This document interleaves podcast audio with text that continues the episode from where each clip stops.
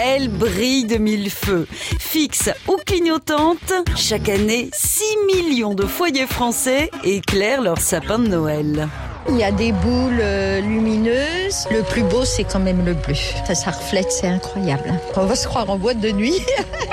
1880, l'année où le sapin a vu 36 chandelles. Il faut du lit ou du roux, des guirlandes et des bougies. Noël. Et des boules, il en faut partout.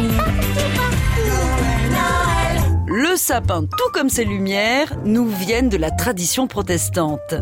Pour imiter le scintillement des étoiles, on fixe des bougies au bout des branches grâce à des bougeoirs à pince. C'est très joli, mais hyper dangereux. En 1880, Thomas Edison, qui vient d'inventer l'ampoule électrique, en installe quelques-unes autour de son laboratoire à Menlo Park dans le New Jersey.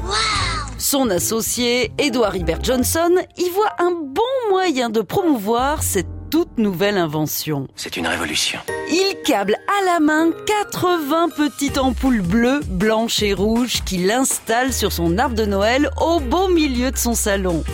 Pas peu fier de sa déco lumineuse, il appelle un journaliste qui relaie l'info et sa maison devient une attraction.